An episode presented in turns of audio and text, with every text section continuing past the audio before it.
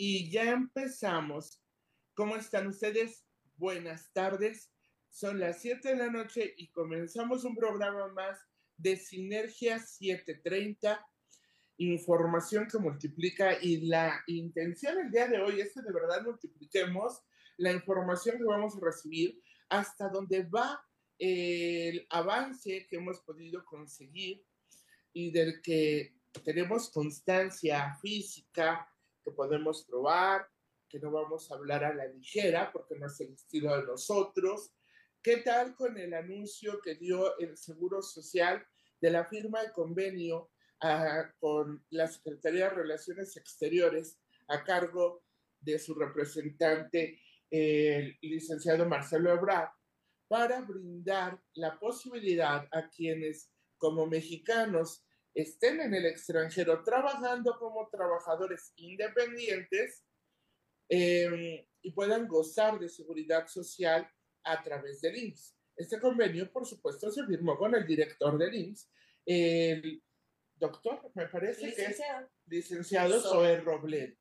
Bien, y así con esto vamos abriendo camino para empezar a platicar al respecto. Se va a poner buenísimo doy la bienvenida, como siempre, con muchísimo gusto, a la licenciada Alejandra Espinosa, que está aquí conmigo. Gracias. Todos ustedes sean bienvenidos. Gracias también, por supuesto, en la producción a Jennifer Miranda y en controles a Toño Basbar. Como siempre, a través de Escucha Radio nos están escuchando. Denle like y suscríbanse, por favor, a los podcasts. Cada semana subimos un nuevo podcast todos los viernes estamos subiendo estos podcasts y nos encuentran a través de Spotify, de iHeartRadio y también de Apple Podcast.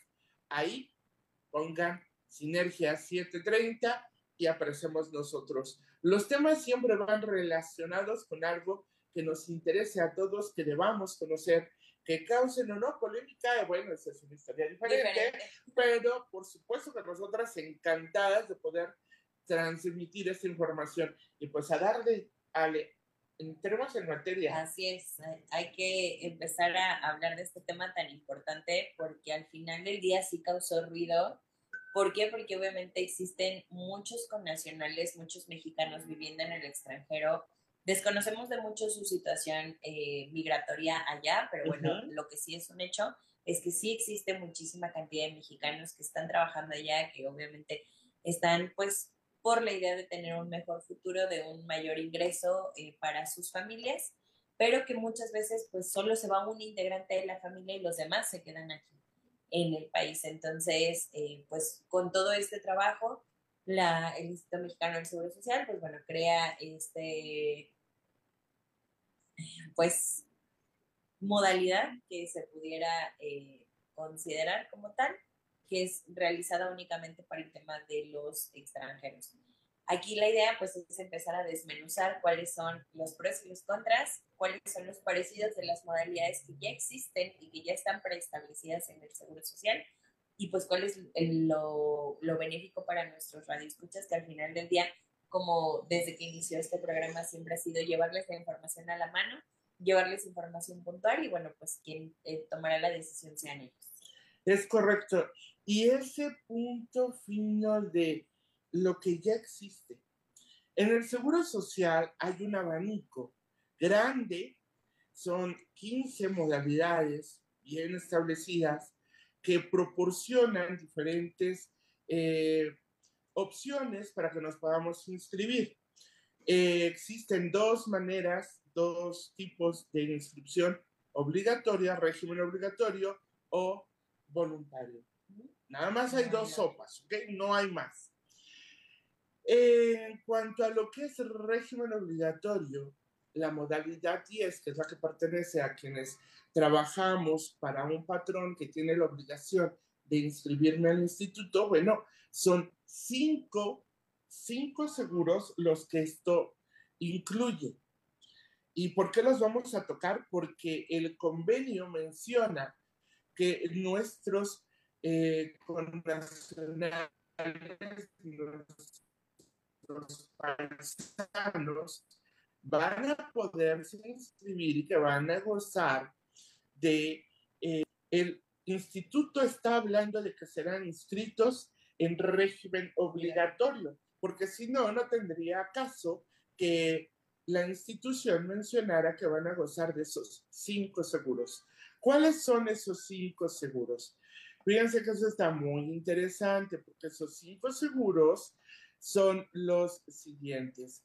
Es em, servicio médico, hospitalización, medicamentos, seguro de eh, vida, esto significa una pensión por viudez, una pensión por orfandad, el seguro de retiro en cesantía en edad avanzada o vejez.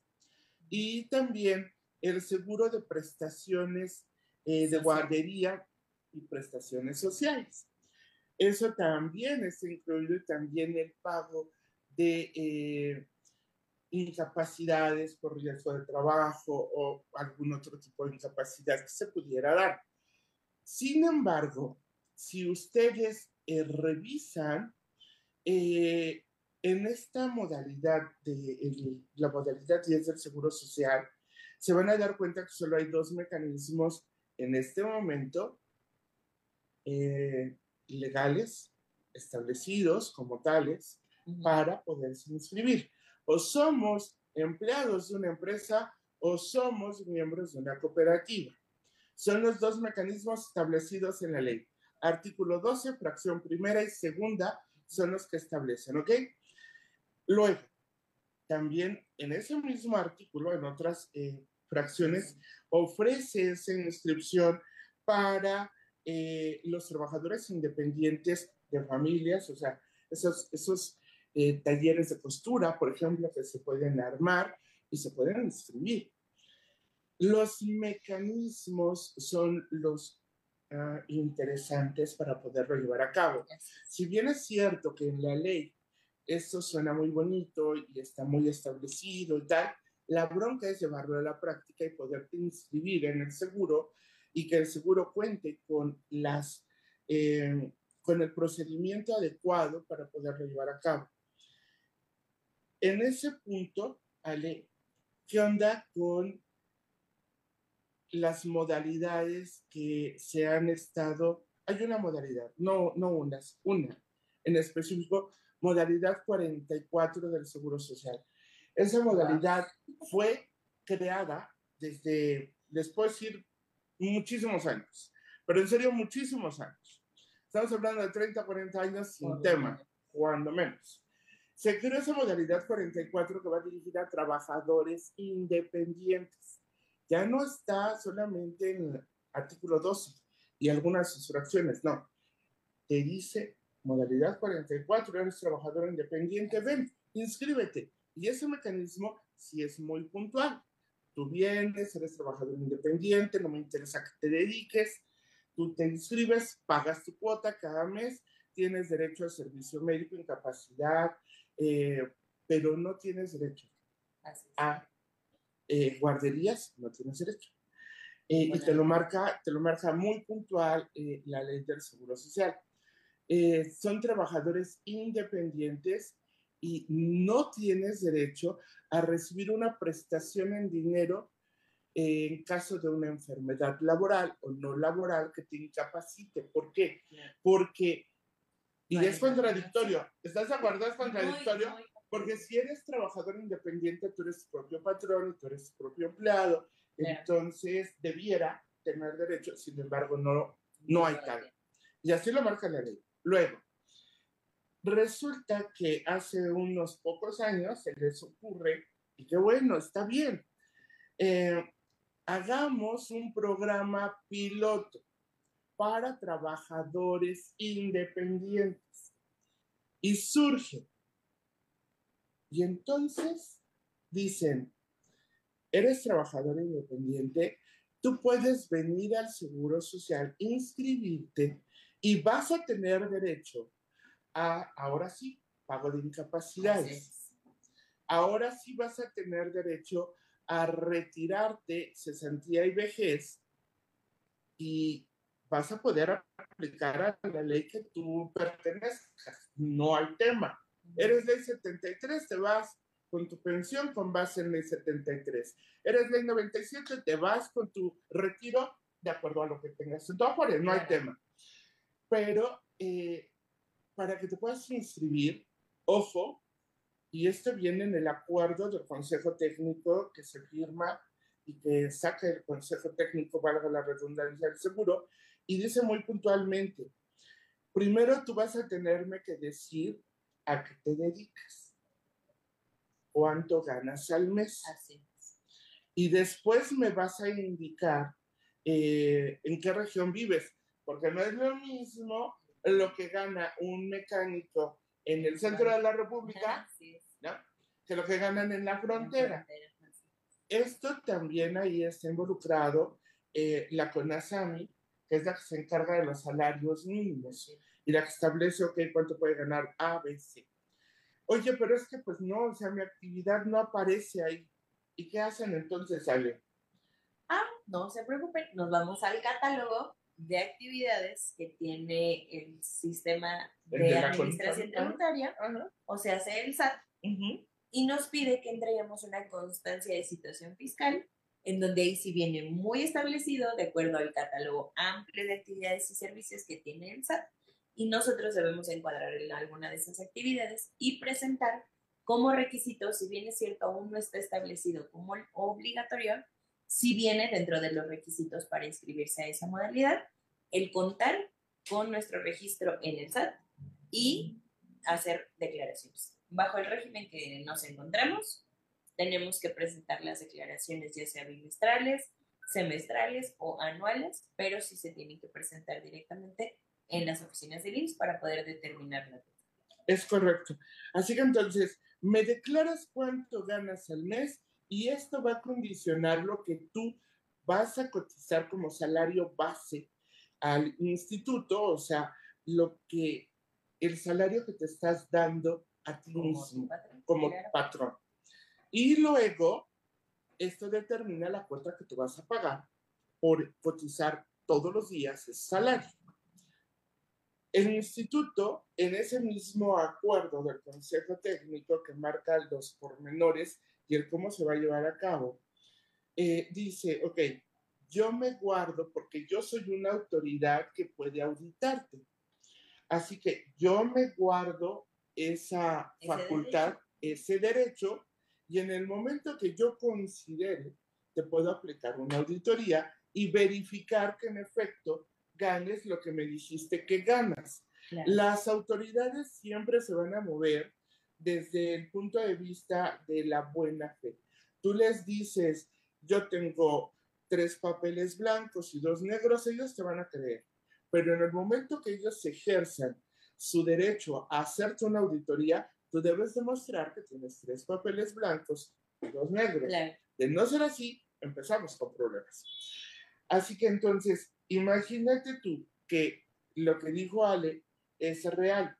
Si tú no estás dado de alta en Hacienda y no pagas y ya te inscribiste a esta modalidad de, programa piloto para trabajadores independientes en la República Mexicana está padrísimo. Ya estás cotizando, ya están contando esta vez sí tus semanas para que puedas tener una, una pensión en ley 73 o un retiro en ley 97. Pero ¿qué sucede? Que si te hacen una auditoría y no declaraste que estás dado de alta en Hacienda y que a, lo mejor, ojalá que no, tienes discrepancias, diferencias respecto de lo que tú dijiste que ganas y lo que en realidad tienes en tus cuentas bancarias o en la auditoría que te hagan, entonces vamos a tener problemas porque el SAT puede empezar a observar, a ver, espérame, o sea, yo en la vida me imaginé que una persona que dice dedicarse a X actividad ganara tanto al mes. Tres veces o más de lo que se considera en un tabulador de profesiones y oficios. Correcto. Y esto, pues nos van a tener como que ahorcados. No es espantar, no es hablar mal, no es no se inscriban, No, es lean, conozcan, eh, pregunten, no es dejarnos ir nada más así. Sin embargo, bueno, este programa ha estado avanzando y está padre. Pero ahí viene el convenio este. Se firma y con bombo y platillo anuncian que ya si estás en el extranjero y eres un conacional y eres trabajador independiente allá, estés en donde quiera que estés, en cualquier parte del mundo, tú puedes inscribirte y eh, dar atención médica a tu familia, tener todos los derechos de un régimen obligatorio. Nosotras nos dimos a la tarea, como debe ser, de investigar, de checar qué hay. Eh, honestamente, el convenio no lo pudimos encontrar, no lo pudimos localizar. Somos honestas, partimos de esa base de ser honestas y de no hablar con yo pienso, yo creo y no, suposiciones no. Así que eso no lo pudimos encontrar, pero ¿qué sí pudimos encontrar? Y que ya sabemos y que conocemos, que verificamos el día de hoy, hasta hoy, otra vez, y lo hemos estado haciendo desde que se dio esta, esta noticia a conocer. Eh, si ustedes se meten a la página del seguro y ponen ahí eh, inscripción o trámite para trabajador independiente en el extranjero, los va a remitir a, a la inscripción, pero en lo que nosotras conocemos como modalidad 33. Dice incorporación al seguro de salud para la familia en el IMSS. Ya puedes, si no cuentas con un esquema de seguridad social, el IMSS te permite asegurar a tu familia para que reciba los servicios médicos que ofrece. Es ahí a donde nos remitió el buscador. Nosotros pusimos trabajadores en el extranjero. Esto que les acabamos de leer se llama modalidad 33. Y la modalidad 33 solo es un seguro de salud para la familia. Se paga anual, se paga dependiendo de la edad de cada miembro de la familia. Esto significa que mientras más juventud acumulemos, más dinero vamos a pagar, porque por supuesto estamos más susceptibles de tener algún achaquito por ahí. Pero también es cierto que esa modalidad dice que si tú tienes una enfermedad preexistente, no tienes derecho, no te puedes inscribir en esa modalidad. Y bueno, por un lado se entiende, si nos ponemos del lado del seguro es absolutamente comprensible, porque si tú ya vienes, incluye, ojo, incluye, y ustedes lo pueden revisar, incluye, si tienes SIDA o eres VIH positivo, no tienes derecho a esta modalidad 33. Si tú tienes ya complicaciones por diabetes, no tienes derecho si tú tienes problemas derivados de alguna toxicología, no tienes derecho. Entonces, como pueden ver, es interesante. Además, en la atención, yo siempre les pongo un, ejemplo muy burdo, pero que es real, para que vean cómo vamos escalando. El primer año, en modalidad 33, el esquema de enfermedades que abarca para su atención es limitado, es como que nada más me van a atender por gripa. Pero el siguiente año ya me pueden atender por gripa y tos. Y, el que sigue ya me puede dar pulmonía. Ya no tenemos, ya nos vamos. Y, tocamos la puerta, nos van a atender y nos van a decir, sí, cómo no, pásale usted. Bien, esto es interesante porque de nuevo, al buscar nosotros en Internet, esa esta esta modalidad a la que nos remite para decir que si tú vives en el extranjero, entonces sin problema tú tienes derecho a, eh, a, poderte integrar. Pero, perdón, dice así, puntual, la página del seguro. ¿Vives en el extranjero y quieres asegurar la salud de tu familia en México? Si vives en el extranjero, puedes asegurar a tu familia en México con el seguro voluntario de salud por Internet, es de lo que acabamos de hablar. Incluye enfermedades y maternidad, claro, por supuesto. Y te marca un tabulador con los grupos de edades y las cuotas. La noticia interesante es que son las cuotas del 2016. Y eh, abajo dice cuotas vigentes del 1 de febrero del 2017 al 31 de enero del 2018 para renovaciones o inscripciones, ya sean individuales o colectivas. Y abajo dice cuota anual anticipada. Por supuesto, esas no son las cuotas que en el 2022 se pagaron por esta modalidad. ¿Hay muchas personas inscritas? Sí, hay muchas todavía inscritas en esta, en esta modalidad. Ustedes le dan eh, clic en donde dice más información y los remite a, eh, a otra, a la página que sigue, al paso que sigue y te van diciendo, consulta la información dando un clic sobre el signo más, que es quien lo puede realizar, dónde puedo realizar este trámite, se puede realizar en, en línea, perdón, cuál es el costo de este trámite, qué documentos necesito y qué información yo debo eh, tener a la mano. Pero, ¿quién lo puede realizar? Si ustedes le dan clic ahí, eh, te dice que el titular del grupo familiar o colectivo o por medio de un representante legal. Si eres trabajador mexicano en el extranjero, puedes realizarlo por medio de un representante a través de una carta poder simple. ¿Qué tal?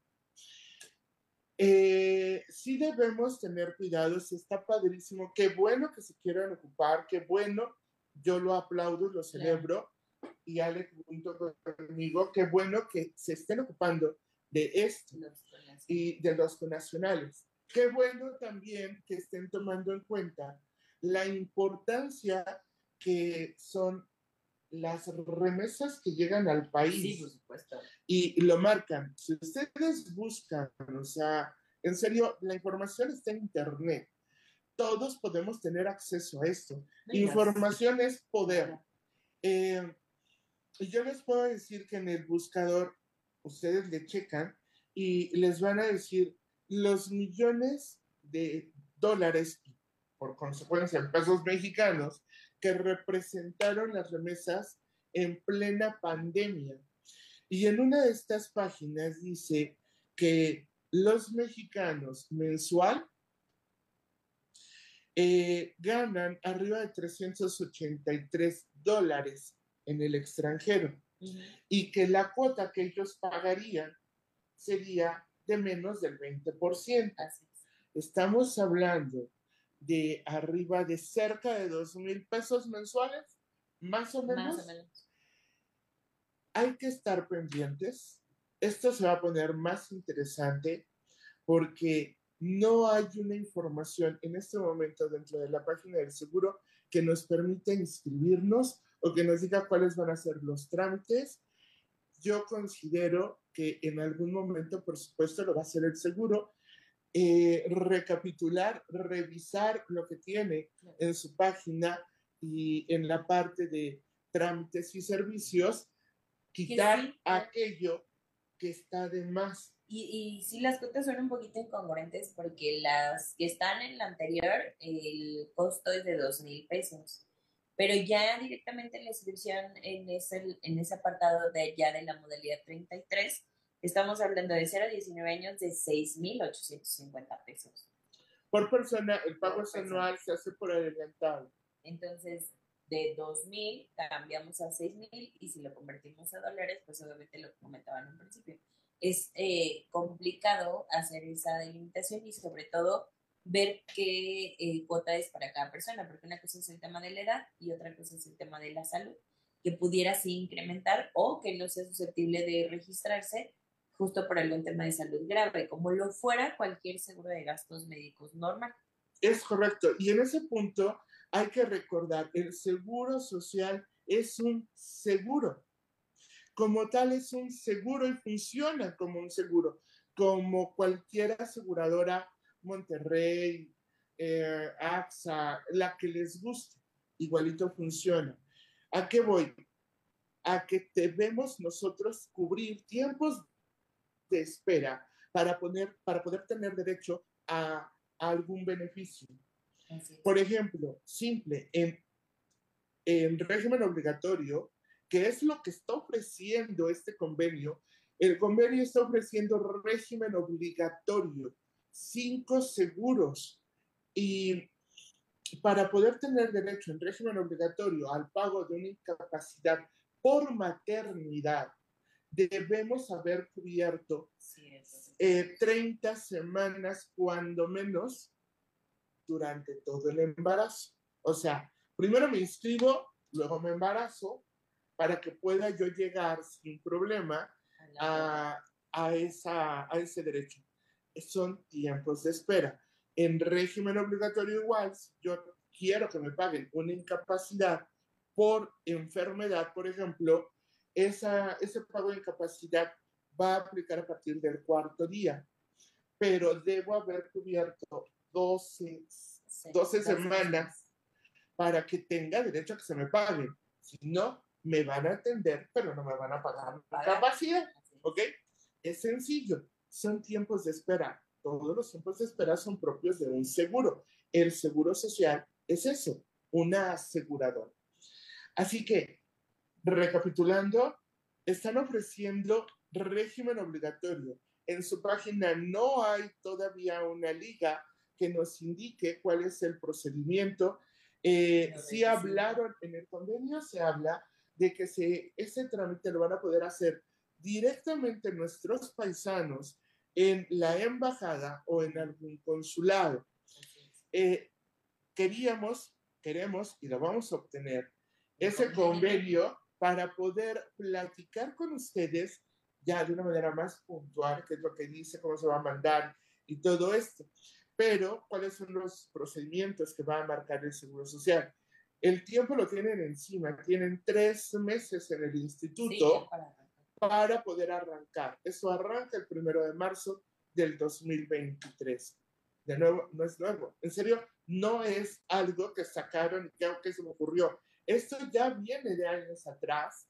Esto ya existía dentro del seguro para eh, para que se aplicara una modalidad 33. Y faltan las otras modalidades que también ya estaban, que es modalidad 44 y sus derivaciones, que es el de para los empleados domésticos, ah, para las trabajadoras del hogar, para los de obra determinada, para los trabajadores independientes, eh, literal le dicen trabajadores del hogar y otro es trabajadores, amas, mujeres trabajadoras del hogar. Entonces, todos esos esas modalidades son la derivación de la modalidad 44. Así es. Y de alguna manera esto se ha ido, de verdad se han ido modificando mucho, han ido haciendo... los trabajadores de aplicación para vehículos también sacaron eh, convenio para los de Uber y Didi y también... También ellos.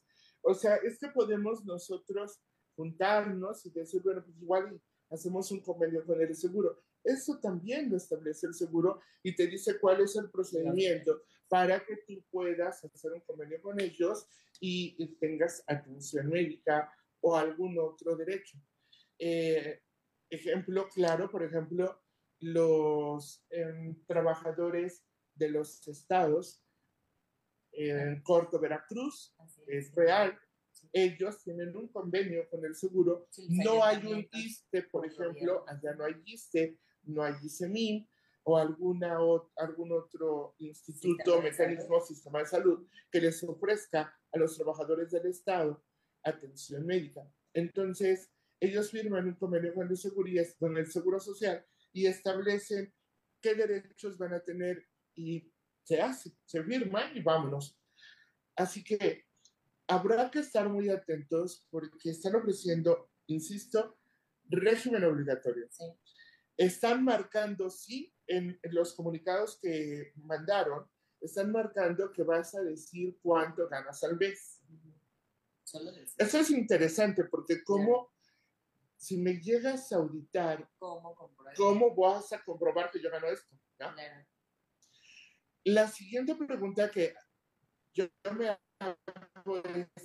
va dirigida únicamente a trabajadores en el extranjero, mexicanos, que sean legales o que estén de manera ilegal en el país. ¿Van a hacer diferencia entre uno y otro? Eso tampoco lo dicen. Claro. No hay una información clara. Sí. Tampoco dicen, eh, ok, sí, sí mencionan, ¿eh? o sea, esto sí es importante, que van a tener la oportunidad de reactivar su afore. Y si yo estoy en el extranjero desde hace 30 años y nunca en la vida eh, tuve afore, porque todavía no se creaban las afores, ¿cómo lo voy a hacer? En esto también las afores deberán estar involucradas para poder crear y abrir la posibilidad de que el trabajador en el extranjero Se pueda inscribirse. Y lo más interesante será la toma de biométricos, porque quienes nos escuchan sabrán, y a lo mejor muchos ya lo hicieron, hacen y firman en una tablet, les toman el iris de sus ojos, su expediente su digital. expediente digital, eh, una muestra de su voz y demás. Esto tiene un objetivo, por supuesto. Esto, ¿cómo lo van a llevar a cabo entonces en el extranjero para con nuestros paisanos? Esto va a ser muy interesante y de verdad no es un ataque al seguro. Tampoco mencionan Infonavit. No mencionan Infonavit. Y entonces, bueno, pues si es régimen obligatorio, pues ya no entendí qué tipo de régimen obligatorio va a ser porque esto es interesante.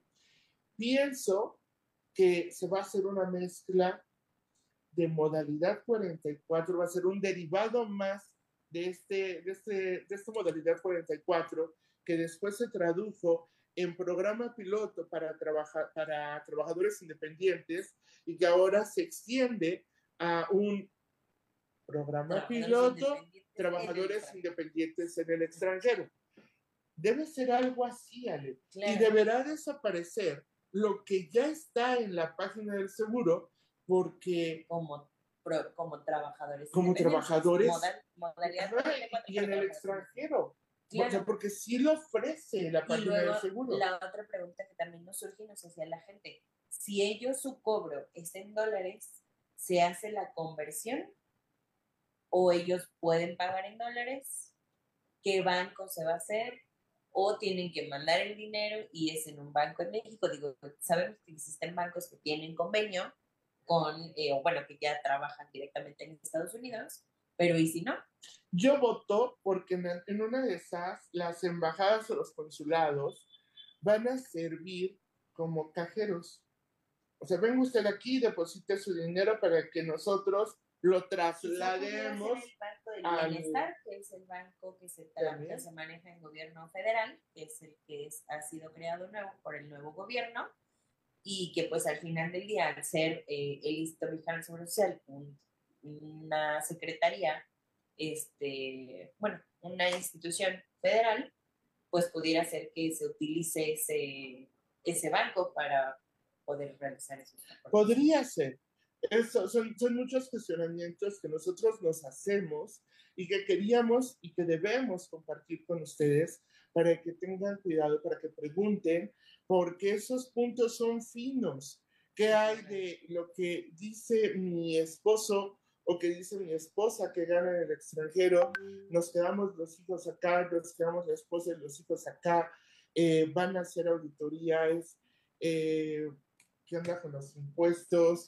Eh, me van a perseguir a mí como familia aquí el SAT, porque a lo mejor me van a querer preguntar, oye, ¿y tú cómo a qué te dedicas con el dinero que te mandan de ¿Qué remesas? O sea.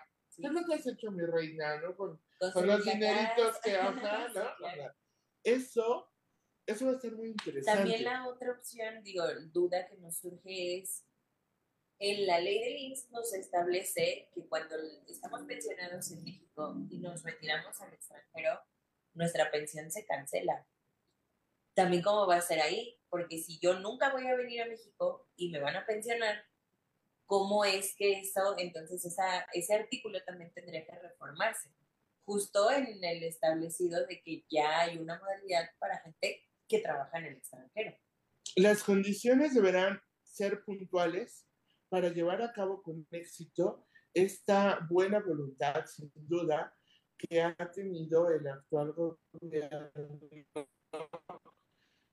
pero que sí nos causó y me causa mucho, mucho ruido, existe en el sistema del Seguro Social, en sus páginas, y que ha existido y siguen, y siguen surgiendo dudas e increíblemente más que otros días este jueves se nos ha pasado de volada. Oye, sí. Eh, vamos a un pequeño cortecito. Regresamos. Y seguimos ya con esto para finalizar los comentarios y leer dos preguntitas que tenemos del público.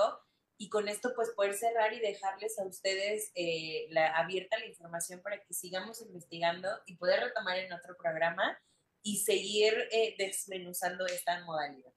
Esto fue solamente la parte uno. Esperen la continuación porque se va a poner todavía mejor. Regresamos.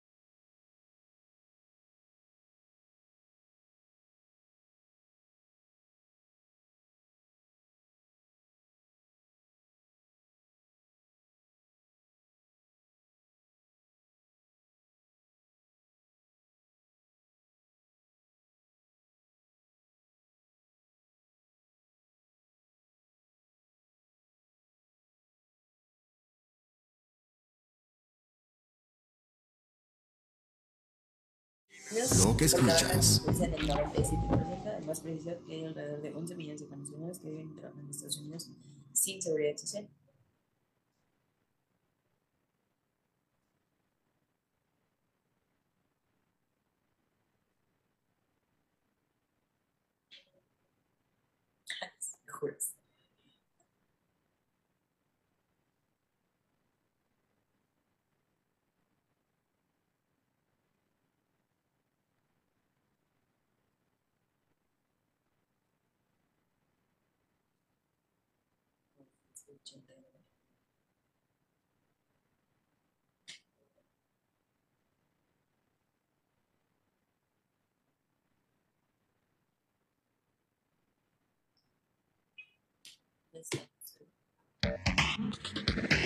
Escucha radio. Hola, hola. Imagina lo que escuchas. Hola, ya estamos de vuelta. ¿Y qué tal que les dijimos que no nos tardamos? Bien, retomamos. Y hay que puntualizar. Este programa piloto empieza el primero de enero, o sea, en unos días, en Estados Unidos y Canadá. Y a partir de marzo pretende echarlo a andar en el resto del mundo. Este es el siguiente comunicado que ya de viva voz de, de nuestro canciller, Canciller. eh, se dio a conocer. Eh, está muy interesante porque sí, en efecto es en Estados Unidos y Canadá donde se encuentra la, la mayor parte de mexicanos trabajando, legal o ilegalmente, con los riesgos, beneficios y no beneficios a los que tienen derecho en muchas ocasiones eh, signifiquen. Eh, hay más o menos 11 millones, hay más. Yo considero que hay mucho más de 11 Muchísimo más. millones de mexicanos viviendo en el Pero de extranjero. nuevo yo creo que se basan en los números oficiales. Se basan en números sí. que ya están registrados, hay gente que está legalizada, hay gente que tiene su situación eh, migratoria regularizada, pero no se contabiliza a todos los que están de manera eh, ilegal, llamémosle así, ¿no? Y ellos también son mexicanos. Claro. ¿Ok? Luego, eh, dice Leo textual, es entender que ellos están en desventaja, que tienen una situación, muchas veces ni siquiera tienen derechos reconocidos, muchas dificultades de acceso a servicios y además no pueden cubrir o no podían antes de este convenio a sus familias en México. Ahora lo van a poder hacer. Es un cambio muy relevante y un esfuerzo significativo del Seguro Social. Agregó, de nuevo, me brinca, porque sí existen, o sea, existen. sí existen y no existen de hoy o de ayer, ya De tiene años. años que esto está aperturado para los trabajadores Claro. eh, que están en el extranjero, pero bajo las condiciones que comentamos. Es una modalidad 33 que solo incluye servicio médico. No hay pago de incapacidades, no tenemos derecho a una pensión, no tenemos derecho a pago de incapacidad por maternidad, a guarderías, o sea, no tenemos derecho. Y si estamos enfermos ya de antemano, pues no te Tampoco. puedo inscribir. Pero hay una pregunta muy importante del público. Dice, entonces, ¿cuál es la mejor manera de cotizar estando en el extranjero? Eso está muy interesante. Yo les puedo decir que hoy por hoy, eh, de nuevo, el alcance de la ley, si además nos vamos a lo que es el alcance de la ley, la ley aplica cuando eres mexicano. Y eh, el que tú estés en el extranjero no implica que no tengas derecho a la seguridad social. Cada país tiene sus propios mecanismos para ofrecer seguridad social a las personas que están ahí bien sean legales o ilegales, pero tienes derecho a. Vamos, partimos de la máxima de que es un derecho humano el derecho Sí, a la salud claro. y no te lo pueden negar. Primero. Dos, si la ley es, te va a aplicar a ti y ya te marcan eh, los mecanismos en la misma ley para que tú te puedas eh, inscribir aún estando en el extranjero y que puedas cubrir a tu familia y te establecen los mecanismos. Comentábamos al principio del programa, Ale, acerca del artículo 12, fracción segunda, que incluye a las cooperativas.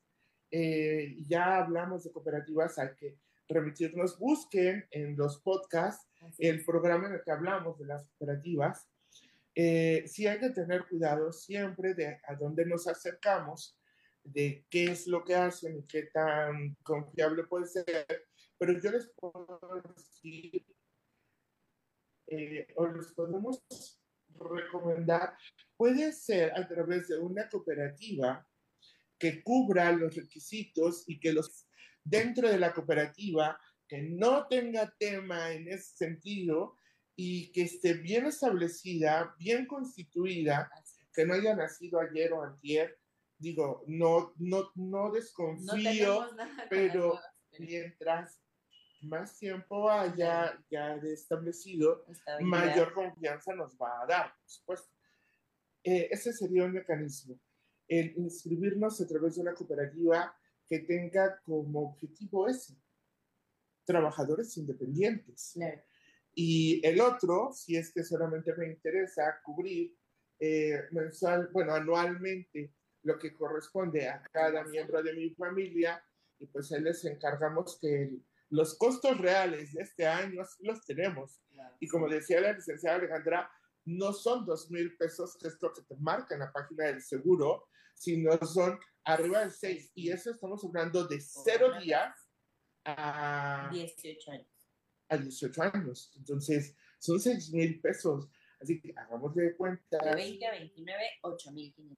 Por ejemplo, ¿no? Y ya si estamos hablando de una persona en nuestra casa que justamente es por un tema de un retiro de entre 59 años son 11 mil pesos y de 60 a 69 años son 15 mil 300 pesos. ¿Y de 80 y más? 16 mil 450 pesos.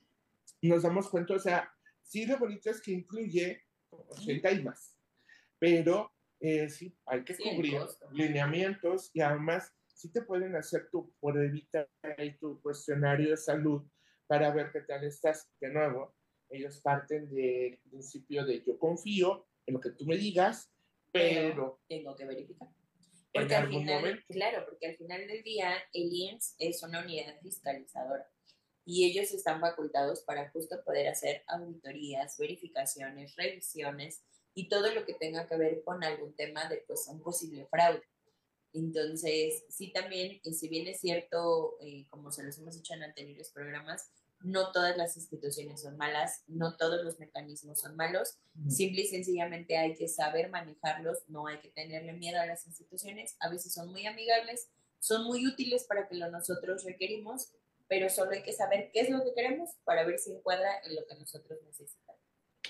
Así es sencillo.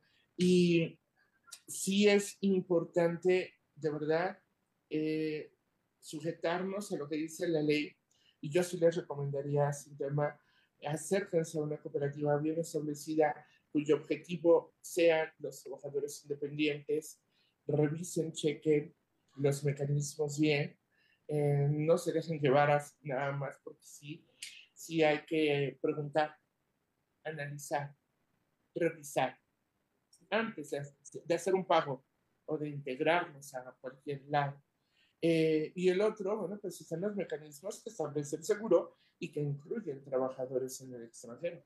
Yo solo digo, sí, sí, se va a poner bueno. Sí, porque eh, como decíamos ahorita, las cooperativas son entes nuevos que se crean con el fin de apoyar. Las cooperativas son un grupo de personas que se integran para un beneficio en particular o un beneficio de todos. Entonces, eh, es obligación, o sea, de una cooperativa no es como que quieran o deseen, simple y sencillamente, como bien lo comentaba el artículo 12, fracción segunda de la ley del Seguro Social, es una obligación que tiene la cooperativa con sus agremiados a integrarlos al régimen obligatorio, bajo el esquema que cada cooperativa decida de si son aportaciones, si son eh, apoyo, salvo el esquema que cada quien arme, sí se tiene que hacer por eh, obligación o mandato de ley el que estén integrados, pero ahí sí es muy claro y lo dice en régimen obligatorio. No da opción de cualquier otra modalidad, no dice si modalidad 33, modalidad 44. No, ahí es muy clara la ley y sí lo dice en régimen obligatorio o los que manejan un poco más la ley, es la, la modalidad 10. Entonces, bajo este esquema, ya uno como trabajador independiente pues entiende que puede acceder a más mecanismos y a más servicios que ofrece el IMSS justo por llamarse régimen obligatorio. Nada más. Nada más por llamarse régimen obligatorio. Porque el otro sí lo habla, eh, como decíamos ahorita en el desarrollo del programa, solo esquema de salud. Y en cambio, en el régimen obligatorio, una de las ventajas que tenemos es que desactivamos ese servicio de atención médica de inmediato. No lo tenemos escalonado. Si nosotros tenemos una urgencia, una cirugía de muy, muy, muy alto nivel, en el momento en el que estamos integrados, de inmediato se nos atiende y se nos registra. Entonces, si quieren eh, dar, eh, si quieren que les digamos pues algunas cooperativas que nosotros recomendamos, con gusto nos pueden llamar a nuestros teléfonos o, o mandarnos un mensajito en nuestras redes sociales en Sinergia 730, así nos encuentran. Y con gusto nosotros podemos, eh, pues de acuerdo a la investigación que hemos hecho ya de tiempo, podemos decirles qué, qué cooperativas, qué empresas, qué pues mecanismos son los que les pudieran servir de acuerdo a las necesidades de ustedes. Ambas estamos certificadas en materia de seguridad social.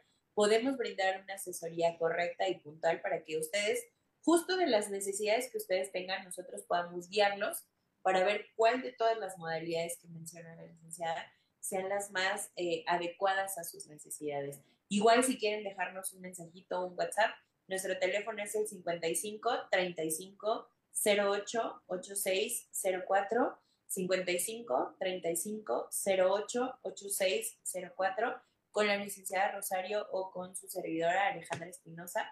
Ahí nos dejan su mensajito y con gusto nosotros agendamos la asesoría, brindamos esa información, revisamos toda su documentación y vemos qué es eh, en conjunto con ustedes lo que más se adapte a sus necesidades, cómo lo pueden ustedes enfocar y pues eh, ayudarlos, ¿no? Guiarlos a que eh, vean qué es lo que necesitan.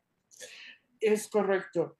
Tener esas opciones, conocer cuáles son los mecanismos, cuáles son los procedimientos correctos, qué opción me conviene más, esa es decisión de ustedes. Nosotros solo les ofrecemos y les ponemos las cartas sobre la mesa para que ustedes tomen la decisión que más les convenga. Y déjenme les leo, porque de verdad que sé mucha información y toda causa más dudas, Que, soluciones que respuestas.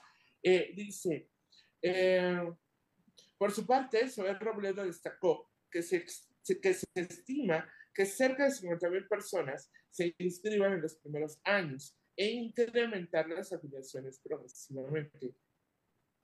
Me guardo mi comentario porque digo, se están, e, están ellos, si esto es real, le tienen mucha Ajá, sí.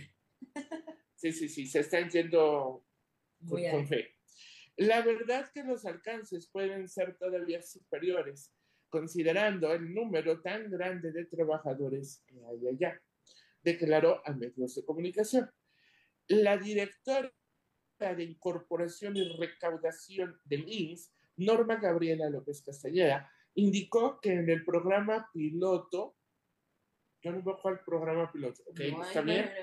ya se incorporaron 981 mexicanos y que el convenio implica colaborar en la gestión y asesoría de trámites y servicios en materia de seguridad social por conducto de todas las representaciones de México en el exterior, lo cual contribuye a cambiar la vida de quienes se encuentran fuera del territorio nacional y de sus familias en México nada más desmenuzamos este párrafo. O sea, está en serio muy interesante.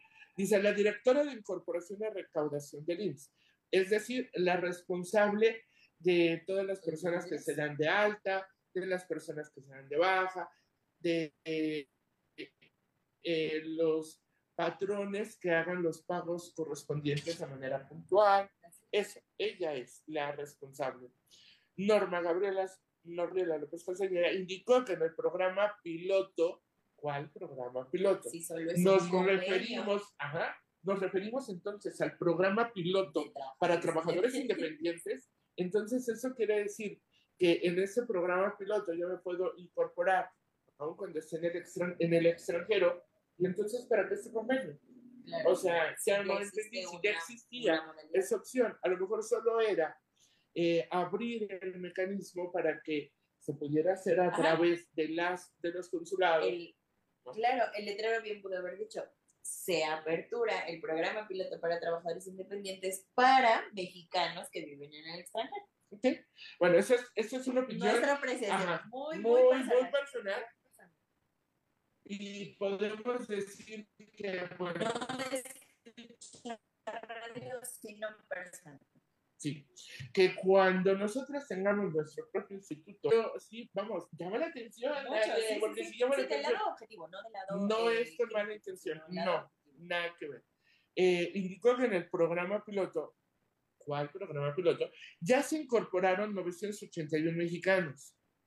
Si esto apenas se firmó Y se va a aperturar en enero. y se apertura en enero, ¿cuáles 981 mexicanos? ¿De qué hablamos? Preregistro. No entiendo. O sea, para mí, ¿Y cómo se registraron? ¿cómo se registraron? Es, muchas dudas. Y que en el convenio implica colaborar en la gestión, ojo, y asesoría de trámites y servicios en materia de seguridad social por conducto de todas las representaciones de México en el exterior. O sea, estamos hablando, esto sí es claro, de que el, el Instituto Mexicano del Seguro Social tendrá una oficina Dentro de los consulados. dentro de consulados y embajadas. Porque si no, ¿cómo los van a ayudar en trámites, por ejemplo, en una unificación del número de seguridad social, en una búsqueda manual, en todos esos trámites que se corrección de datos personales, eh, búsquedas alfanuméricas, CUR, todos esos trámites de gestión y asesoría tendrían que ser por alguien que sepa de materia de seguridad social para que sea guiado de manera correcta y oportuna. Es correcto. De nuevo, en serio, que no es con mala intención. Hay gente trabajando dentro del instituto, conocemos personas maravillosas con que son una, así, guau, o sea, toda su vida dentro del instituto, gente de carrera que conoce de cabo a rabo todo lo que debe conocer para dar una buena atención al público, pero lo mismo hay en contrario.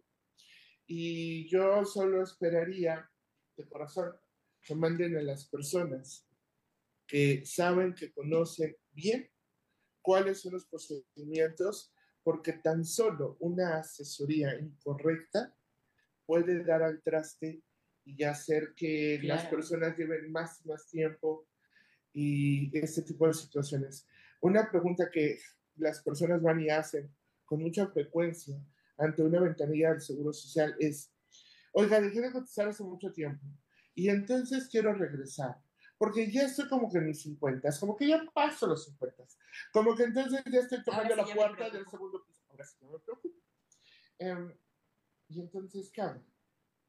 Puedo tener derecho a una pensión y te dicen, sí, usted busca nomás un patrón que lo dé de alto un año y con eso se pensiona. Eso no es cierto. En la ley jamás ha existido un artículo que diga que cotizando un año Se pueden pensar. podemos pensionarnos.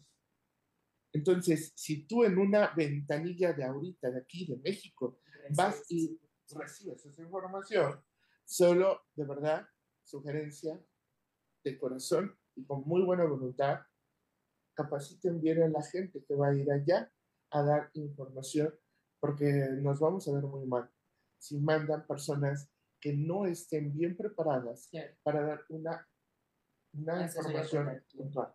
¿ok? Así y es. dice, lo cual contribuye a cambiar la vida de quienes se encuentran fuera del territorio nacional y de sus familias en México. Completamente de acuerdo. Y esto confirma lo que ya dijimos hace tres minutos. Y curiosamente, llegamos al fin de este programa No. rapidísimo. De volada. rapidísimo, porque hay mucho, mucho, mucho que Mucho seguir más. Sí.